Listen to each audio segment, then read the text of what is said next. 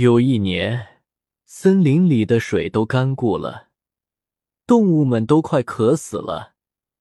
七彩鸟见到大家生不如死的样子，很难过，就对红羽毛说：“红羽毛飞呀飞，快让天下一场雨吧！”说完，它身上的红羽毛就变成灰色。接着下起雨来了，大家得救了，纷纷来到谢七彩鸟。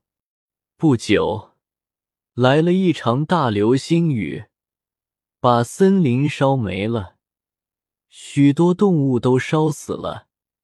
七彩鸟伤心极了，他对蓝绿羽毛说：“蓝羽毛，求求你把死去的动物复活吧。”绿羽毛把森林变回以前美丽的面貌吧。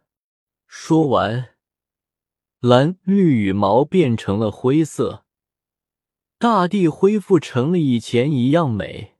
复活的动物送来了食物给七彩鸟。有一天，七彩鸟忽然被一支箭射死了。他死前对四片不同的羽毛说。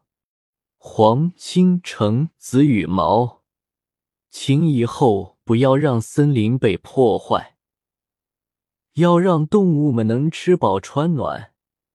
以后不要让动物意外而死。